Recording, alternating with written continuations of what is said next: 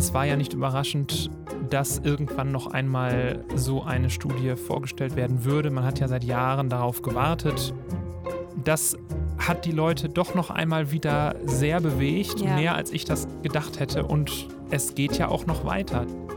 Okay. Man erlebt tatsächlich manchmal, dass ähm, Priester oder sogar Bischöfe einem die Erwartung entgegenbringen, dass man doch in ihrem Team spielt. Weil die katholische Kirche eben so ein zentraler und zentralisierter Apparat ist, ist es eigentlich unerlässlich, auch im Vatikan sich ein bisschen gut auszukennen. Also Franziskus ist ja schon seit längerem der große Papst der Überraschungen. Das heißt, man kann ihn nie abschreiben. Man kann jetzt nicht sagen, da kommt nichts und der wird dieses Problem genauso verschleppen wie alle anderen. Dafür ist er zu unberechenbar.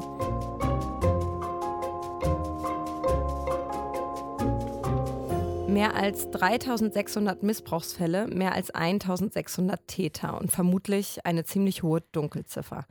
Das sind die erschreckenden Ergebnisse einer Studie zum Thema Kindesmissbrauch in der katholischen Kirche, die am Dienstag dieser Woche vorgestellt wurde. Und schon vorher wurde über diese Studie sehr, sehr viel geredet, sehr viel diskutiert. Es sind nämlich einzelne Ergebnisse oder die Zusammenfassung schon vorher an die Öffentlichkeit gedrungen.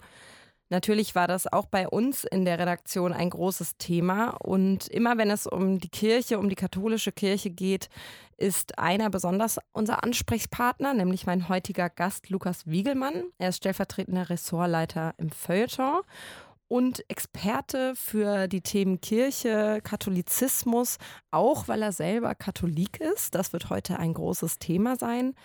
Mein Name ist Carla Baun. Dies ist eine weitere Folge von Welt Insider. Schön, dass du da bist, Lukas. Freut mich auch. Danke für die Einladung. Was war so dein erster Gedanke, als, du die, als so die ersten Ergebnisse dieser Studie an die Öffentlichkeit drangen? War das so, ja, war das eine überraschende Geschichte für dich oder hattest du damit gerechnet?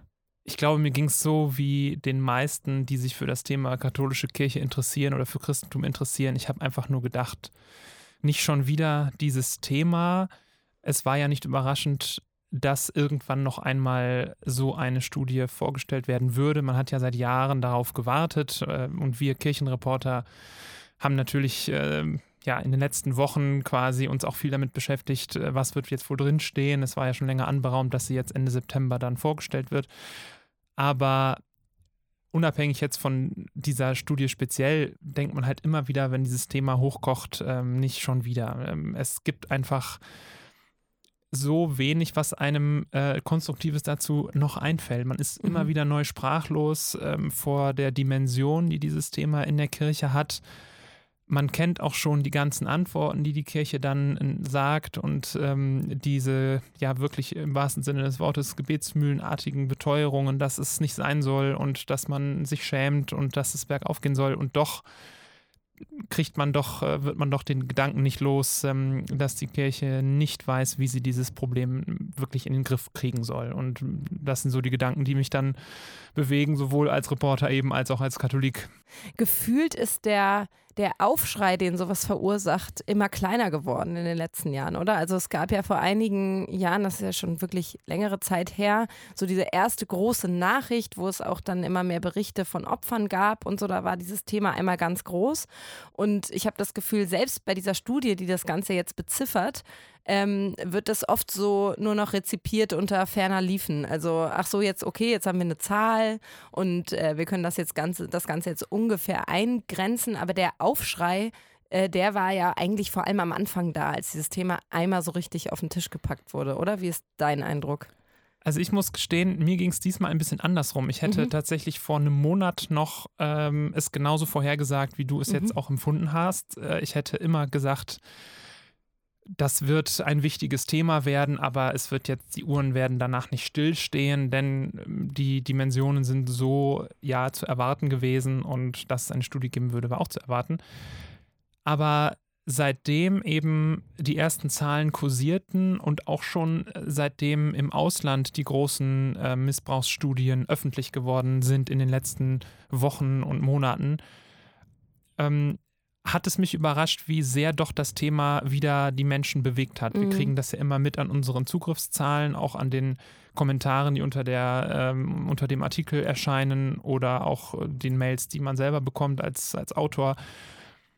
Das hat die Leute doch noch einmal wieder sehr bewegt, Ja. mehr als ich das gedacht hätte. Und es geht ja auch noch weiter. Die Studie wird ähm, jetzt in den nächsten Tagen erst noch weiter diskutiert werden Ja. müssen, was da an äh, Zahlen wirklich im Detail noch drin steckt, weil sie jetzt eben allen zugänglich ist und jeder in Ruhe nochmal nachlesen kann.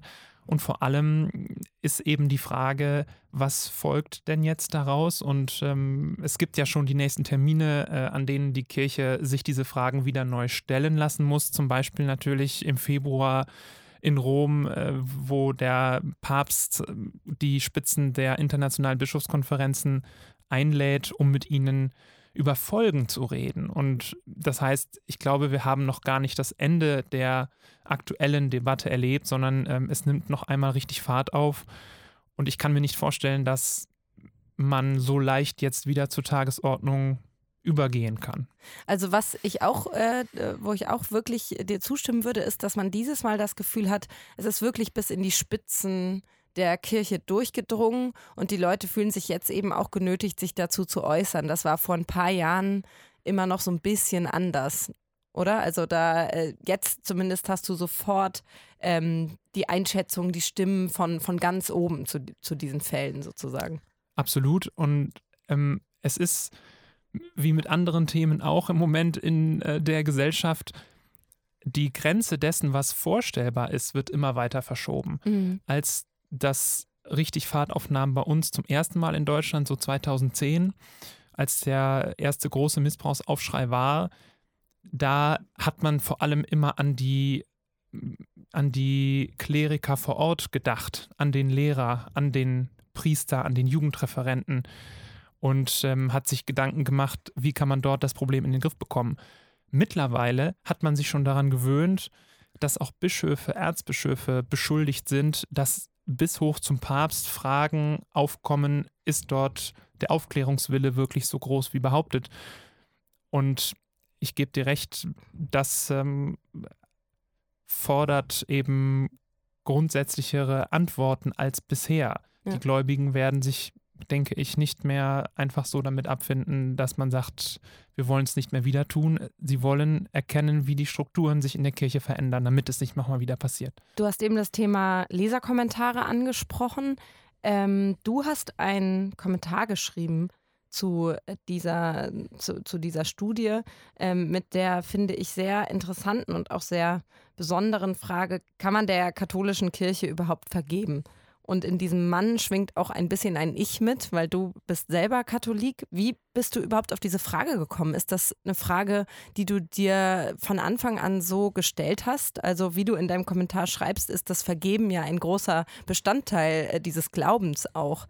Ähm, und ja, vielleicht kannst du kurz erzählen, was so die Kernaussage deines Kommentars eigentlich ist.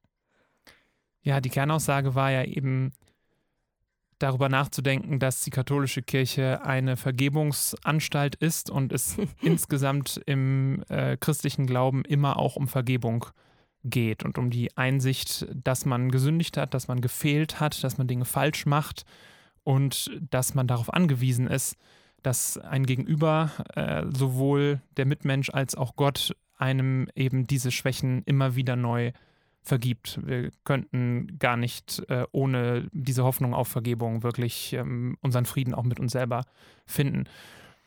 Und als ich diesen Kommentar geschrieben habe, habe ich eben tatsächlich darüber nachgedacht, wie muss man denn jetzt in die Zukunft denken? Denn als die Zahlen, die ersten Zahlen veröffentlicht worden sind aus dieser Studie vorab, bevor also die Kirche sie eigentlich hätte herausgeben wollen, da ist der erste Schritt eben die große Bestürzung Mhm. und was ich vorhin schon sagte, das schon fast ritualhafte Reden darüber, dass es ein Abgrund ist und ähm, alles noch viel schlimmer als gedacht und so weiter.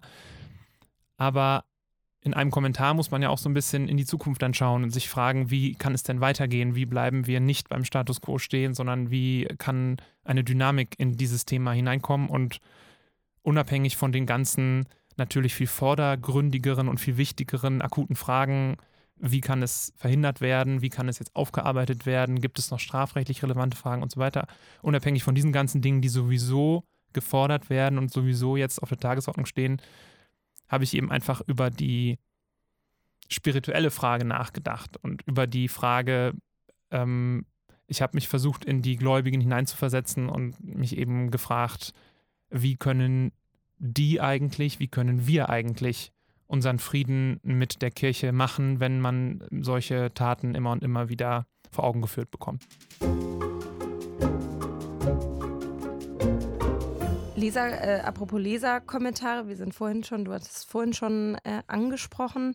Ich habe mir mal ein paar mitgebracht. Einen fand ich ganz interessant, äh, weil es entspann sich unter deinem Kommentar auch so eine ähm, so eine Diskussion darüber, was heißt es eigentlich, Christ zu sein, auch im Zusammenhang mit äh, solchen Nachrichten. Und einer schrieb zum Beispiel, wer braucht noch die Kirche, wenn sie sich selbst aufgibt? Man kann ein guter Christ sein, auch ohne diesen Verein.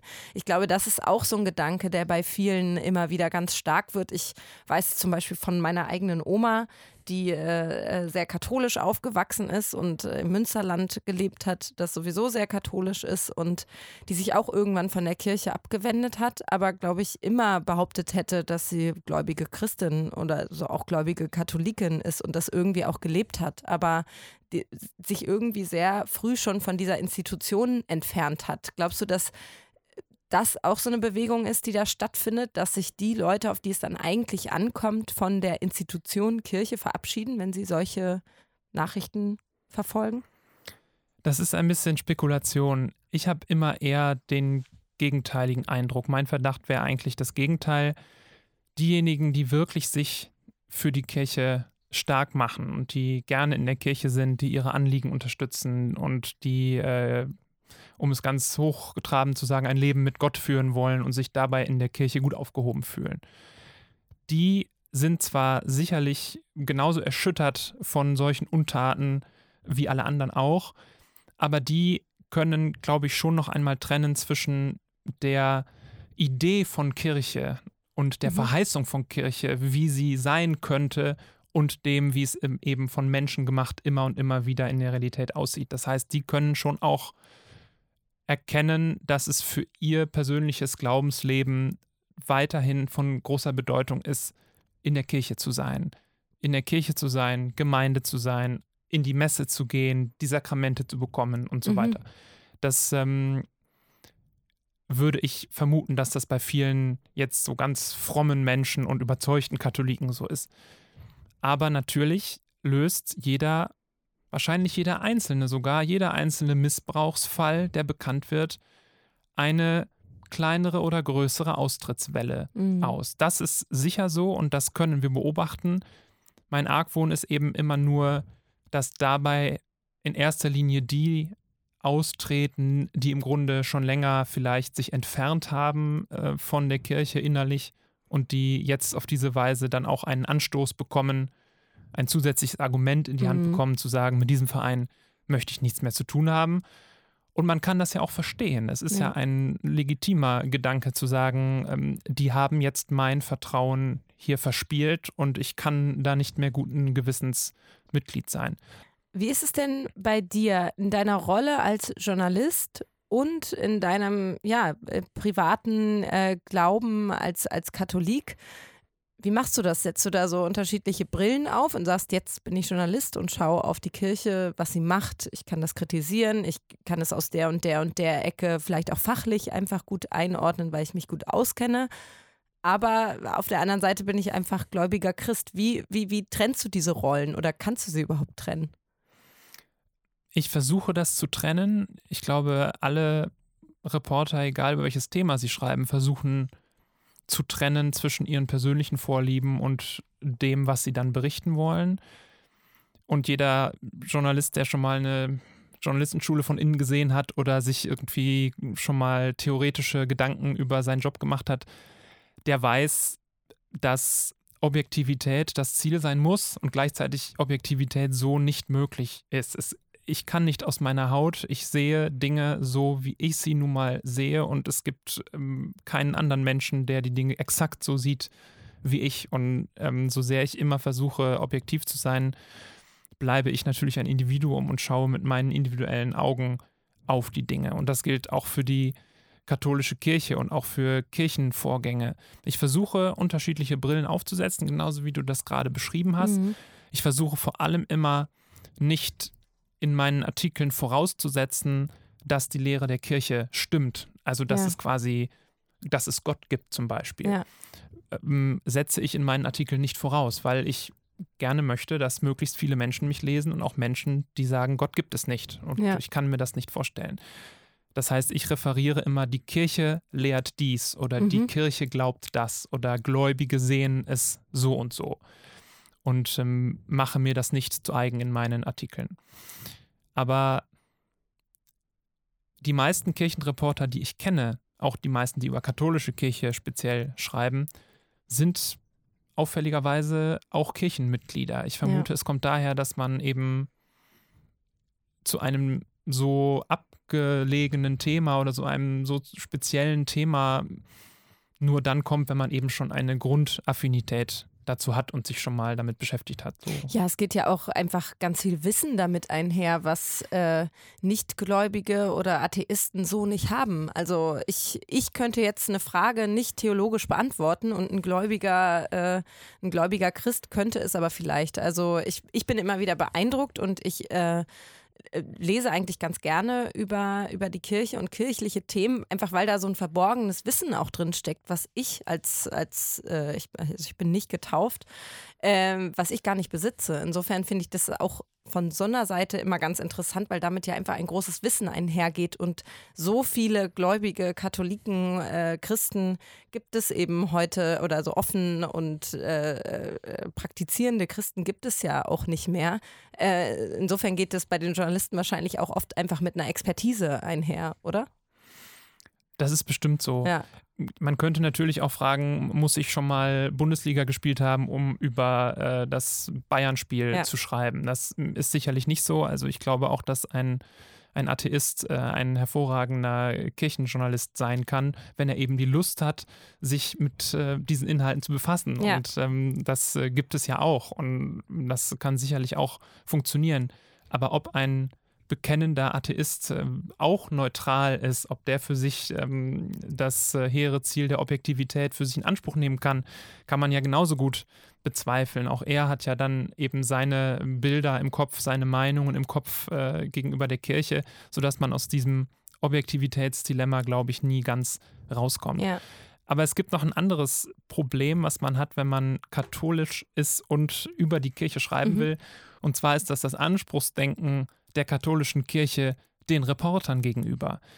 Okay. Man erlebt tatsächlich manchmal, dass ähm, Priester oder sogar Bischöfe einem die Erwartung entgegenbringen, dass man doch in ihrem Team spielt mhm. und dass man doch eigentlich sich für die Anliegen der Kirche einzusetzen hat. Mhm. Ich habe sogar schon mal erlebt, dass äh, nach einem Interview äh, ein Bischof äh, mich segnen wollte, weil er ähm, also nicht, dass ähm, das Interview besonders harmonisch verlaufen wäre, aber ich habe das als Übergriff empfunden, dass er am Ende mir noch einmal quasi eine Art spirituelle ähm, Oberhoheit zum Ausdruck bringen wollte und mich daran erinnern wollte, dass ich doch aber ja in dieser Institution doch auch beheimatet bin und ähm, der doch auch eine Loyalität schulde. Mhm. Wird dieser Anspruch offen formuliert? Nein, offen wird er okay. nicht formuliert. Das habe ich noch nicht erlebt, dass man wirklich gesagt hat, Sie wissen ja auch, Sie sind katholisch. Genau. Das habe ich noch nicht erlebt. Aber auch wenn man sich mal durchliest, was Papst Franziskus seinen eigenen Journalisten so mit auf den Weg gibt. Der Vatikan hat ja eigene Journalisten, mhm. das was früher Radio Vatikan hieß, jetzt Vatican News heißt seit einiger Zeit. Da wird auch gesagt, ja, sie sollen hervorragende Journalisten sein, aber sie sollen eben auch die Anliegen der Kirche voranbringen. Das mhm. ist ein Zielkonflikt, der sich so nicht lösen lässt. Und da muss eben jeder selber seinen Weg finden. Und ich habe den Eindruck, dass die Kirchenreporter in Deutschland, gerade auch die, die katholisch sind, da einen ganz guten Weg finden und sich schon immer wieder auch davon freimachen können, was sie als Privatmann ähm, und Privatfrau glauben. Denn wenn das nicht so wäre, wäre, glaube ich, das Medienecho, was die katholische Kirche in Deutschland hat, doch noch ein anderes. Ja. Ich glaube, die katholische Kirche in Deutschland kann sich nicht über zu positive ähm, Echos und zu positive Berichterstattung beschweren. Die werden schon sehr kritisch äh, betrachtet und ich glaube, das ist auch richtig so. Ja. Ich meine, letztendlich, es ist natürlich ein bisschen eine andere Situation, aber sagen wir, ein Parteienspezialist aus dem Politikressort hat ja auch das Problem, dass er einerseits darauf angewiesen ist, eine bestimmte Nähe herzustellen mit äh, bestimmten Leuten aus einer Partei, um im Zweifelsfall derjenige zu sein, der aus dem Kanzleramt angerufen wird mit einer wichtigen Info, die dann an die Medien gegeben wird. Das äh, beruht ja auch auf einer menschlichen Nähe mit aller gebotenen Distanz und natürlich dann aber sich davon befreien muss ähm, und ähm, auch objektiv oder möglichst objektiv äh, mit, einer, mit einer kritischen Haltung berichten zu können. Also es ist vielleicht nicht ganz vergleichbar, aber ich glaube, den Konflikt, den kennen schon auch andere Journalisten, dass sie einerseits Nähe herstellen müssen, darauf auch angewiesen sind, um bestimmte wichtige Dinge zu erfahren und andererseits aber immer einen Abstand wehren müssen. Mit Sicherheit, das gibt es in allen Bereichen, auch ja. gerade im Fußball und eben natürlich in der Politik genau. auf jeden Fall auch. Bei der Politik bilde ich mir immer noch ein, dass es dort vielleicht dadurch erleichtert wird, dass die Ansprechpartner, die Politiker selber eben auch richtige Medienprofis sind ja. und vielleicht für sich selber auch unterscheiden können, wo ist ein privater Kontakt mit dem Journalisten, wo sind wir jetzt hier in einem inoffiziellen Zusammenhang, wo man hm, vielleicht auch mal offener sprechen kann und wo muss aber der Reporter auch dann wieder seine kritische Aufgabe erfüllen? Und wo schreibt er jetzt nicht, weil er mir schaden will, was Böses, sondern schreibt er was Böses, weil es eben jetzt eine kritische Berichterstattungspflicht ist. Ja, und also äh, vielleicht schon auch in der Außenwahrnehmung auch noch ein Unterschied, weil man würde es als Lehrer kaum tolerieren, dass ein SPD-Spezialist ähm, auch selber SPD-Mitglied ist. Also das ist dann schon auch so eine sehr klare Linie, die man halt im Fall von äh, Kirchenreportern so nicht ziehen kann dann. Absolut, das, ja. äh, das ist so, ja. Nun hast du selber einen äh, Schritt vor. Du äh, gehst nach Rom. Du wirst nach Rom ziehen, jetzt zum Ende des Jahres. Ähm, und wirst do von dort als Vatikan-Korrespondent arbeiten für den Herder Verlag. Ähm, du warst auch schon mal in Rom, oder? In, in, deinem Studium. Also, was ist das jetzt für ein, für ein Schritt für dich, für ein nächster Schritt? Ist das so eine Art Traum, den du dir da erfüllst? Ja, ich war schon mal in Rom, ähm, ein Semester habe ich da mal studiert mhm. und seitdem bin ich immer wieder hingefahren, privat und auch dienstlich, weil ich mich einfach an dieser Stadt nicht satt sehen kann. Ich kann mich an den Abläufen, die dort in der Kirche vor sich gehen, ähm, nicht satt sehen ähm, und nicht satt hören und habe einfach total Lust, da tiefer einzusteigen, da wirklich zum Fachmann zu werden, weil die katholische Kirche eben so ein zentraler und zentralisierter Apparat ist, ist es eigentlich unerlässlich, auch im Vatikan sich ein bisschen gut auszukennen. Also auch dort zu sein sozusagen. Obwohl es so eine Weltinstitution ist, ist es dann doch so, dass Rom ein besonderer Ort des Geschehens bleibt. Es ist der Hotspot, mhm. wo eben alle Leute, die wirklich was zu sagen haben, sich entweder dauerhaft aufhalten oder sich aber regelmäßig treffen. Und dort werden die Entscheidungen eben zentral getroffen.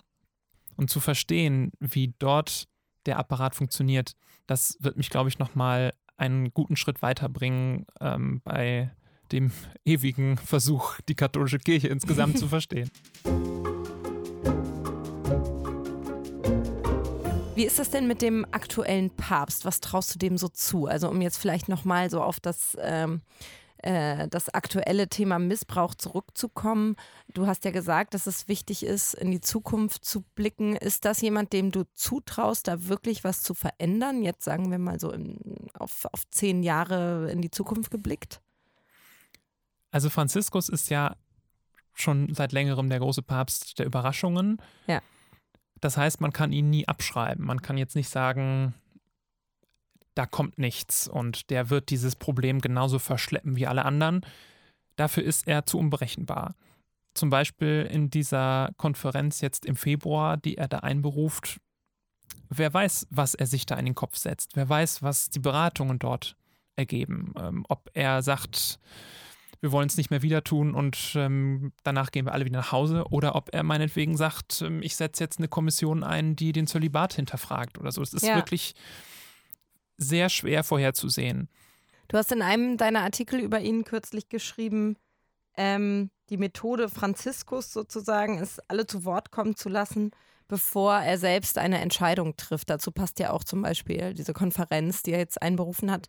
Ich musste ja irgendwie daran denken, dass es so gewisse äh, Parallelen zu unserer Bundeskanzlerin gibt, oder? Also es ist auch so, die hat sich ja auch lange, lange war ihr Stil, sie lässt erstmal alle reden und so irgendwann, wenn das Ganze schon fast wieder runtergekocht ist, dann sagt sie nochmal so einen abschließenden Satz und dann geht es zum nächsten Thema über. Das hat sich jetzt in den letzten drei Jahren ein bisschen verändert und auch bei ihm wirkt es ja jetzt so ein bisschen so, als würde ihm das früher oder später doch nochmal um die Ohren fliegen.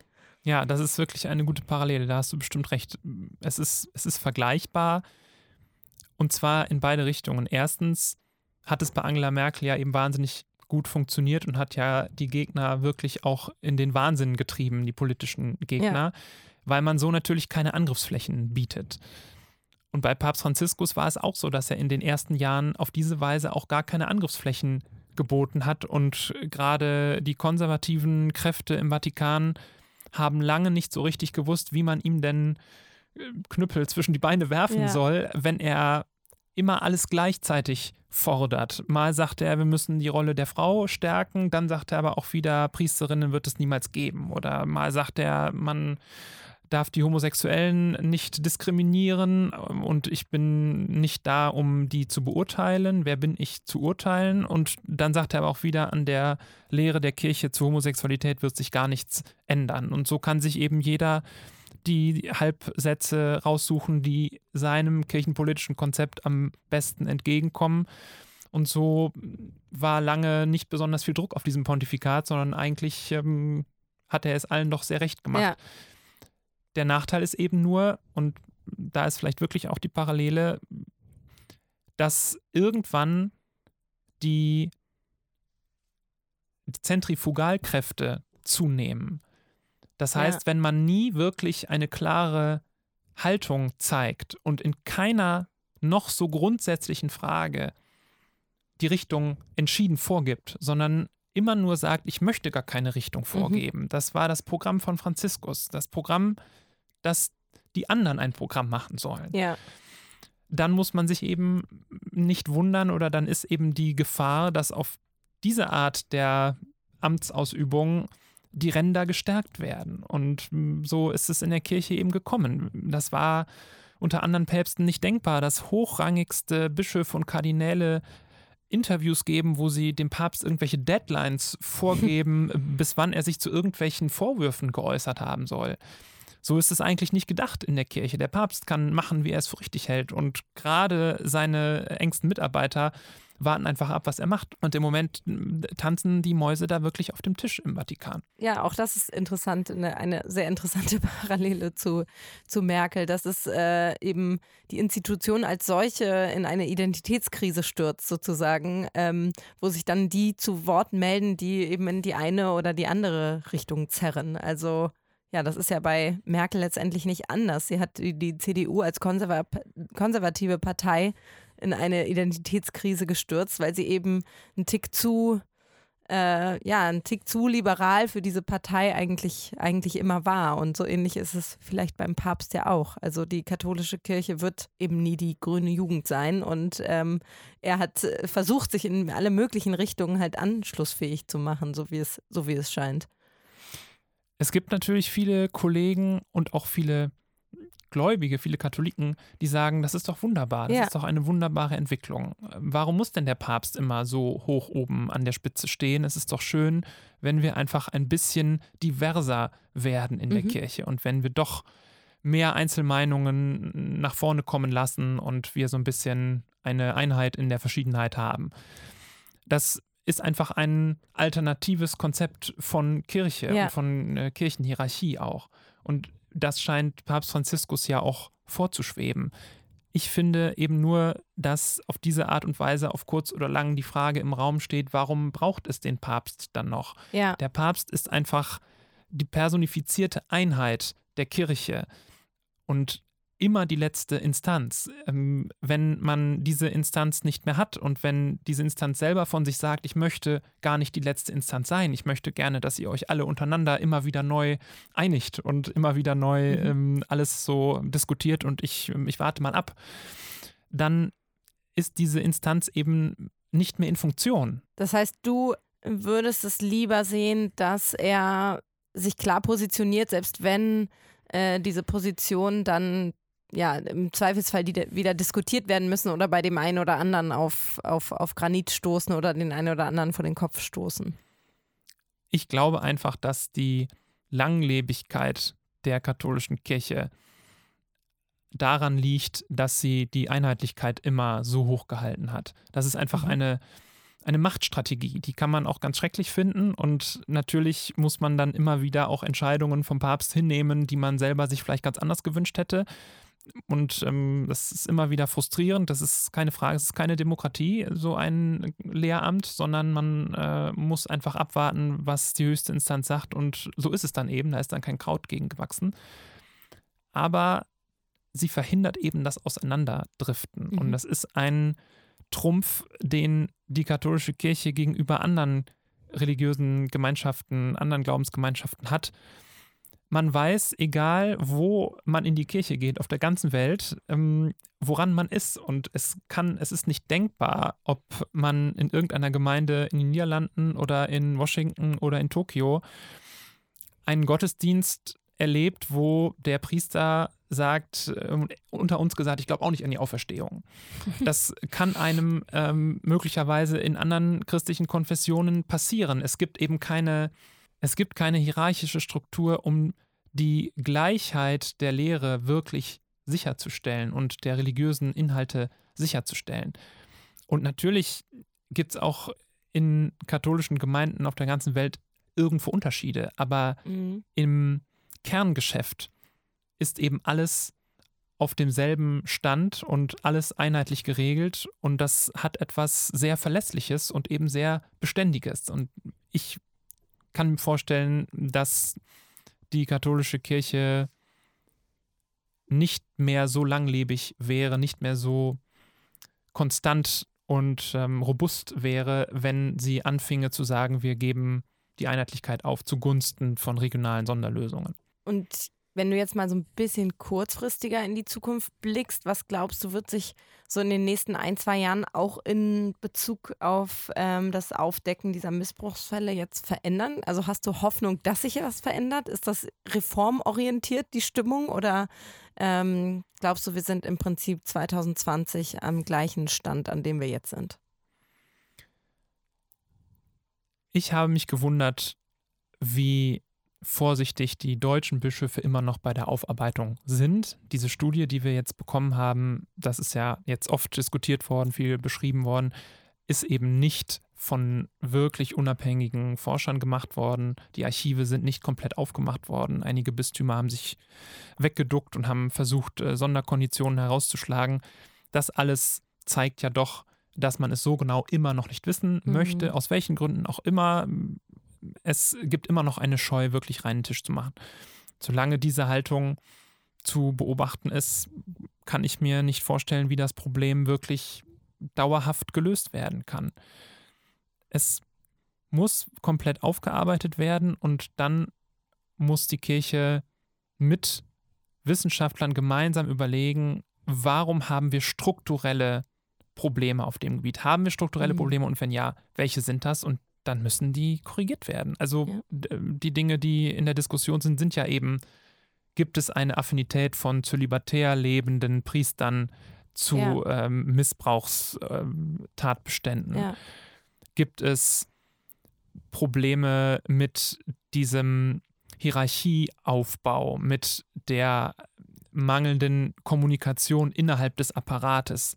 Die Kirche hat ja ganz andere Ansprüche an ihre interne Kommunikation auch. Ähm, dort wird eben ganz, ganz viel wirklich nach wie vor im Hinterzimmer entschieden, mhm. bis hin zur Spitzenpersonalsuche, die unter größter Geheimhaltung verläuft und diese Atmosphäre des Schweigens und der Diskretion hat die auch etwas damit zu tun, dass äh, in der Kirche Räume für Verbrechen entstehen und Räume auch für Spielräume fürs Vertuschen entstehen. Diese Fragen müssen gestellt werden und äh, es muss sich was ändern. Ich denke, das ist ein gutes Schlusswort und ich bin sehr gespannt, wie du diese Themen von Rom aus dann weiter begleiten wirst und diesen Wandel, der da vielleicht hoffentlich äh, stattfindet. Vielen, vielen Dank. Vielen Dank auch, hat Spaß gemacht. Dies war eine weitere Folge von Welt Insider. Mein Name ist Carla Baum. Äh, was ich besonders jetzt aus dem Gespräch äh, mit dir mitnehme, Lukas, ist, ähm, ja, wie schwierig es immer wieder ist, sich mit diesen Dingen auseinanderzusetzen, dass es kein Schema F gibt, nach dem man als, als Katholik, als Journalist äh, solche Vorgänge in der Kirche beurteilen kann und dass es letztendlich, und das wird mir eigentlich sehr klar in solchen Gesprächen, immer so ist, dass man nicht nur als Journalist, sondern eben auch als Mensch die Dinge beurteilt. Und dass das vielleicht so der Konflikt unserer Arbeit oder unseres Berufsstand ist, der, den man niemals los wird und äh, was wahrscheinlich auch gut ist, dass man ihn nie, niemals los wird. Ähm, dass es immer mehrere Perspektiven gibt, aus denen man ein Problem, ein Phänomen, Menschen, die man trifft, beurteilen kann. Und ja, ich denke, das ist ganz klar geworden in unserem Gespräch. Das fand ich sehr schön. Wenn Sie Lust haben, hören Sie nächstes Mal wieder rein. Und wenn Sie das weitere Podcast-Angebot von Welt interessiert, dann schauen Sie doch mal vorbei auf welt.de slash podcasts.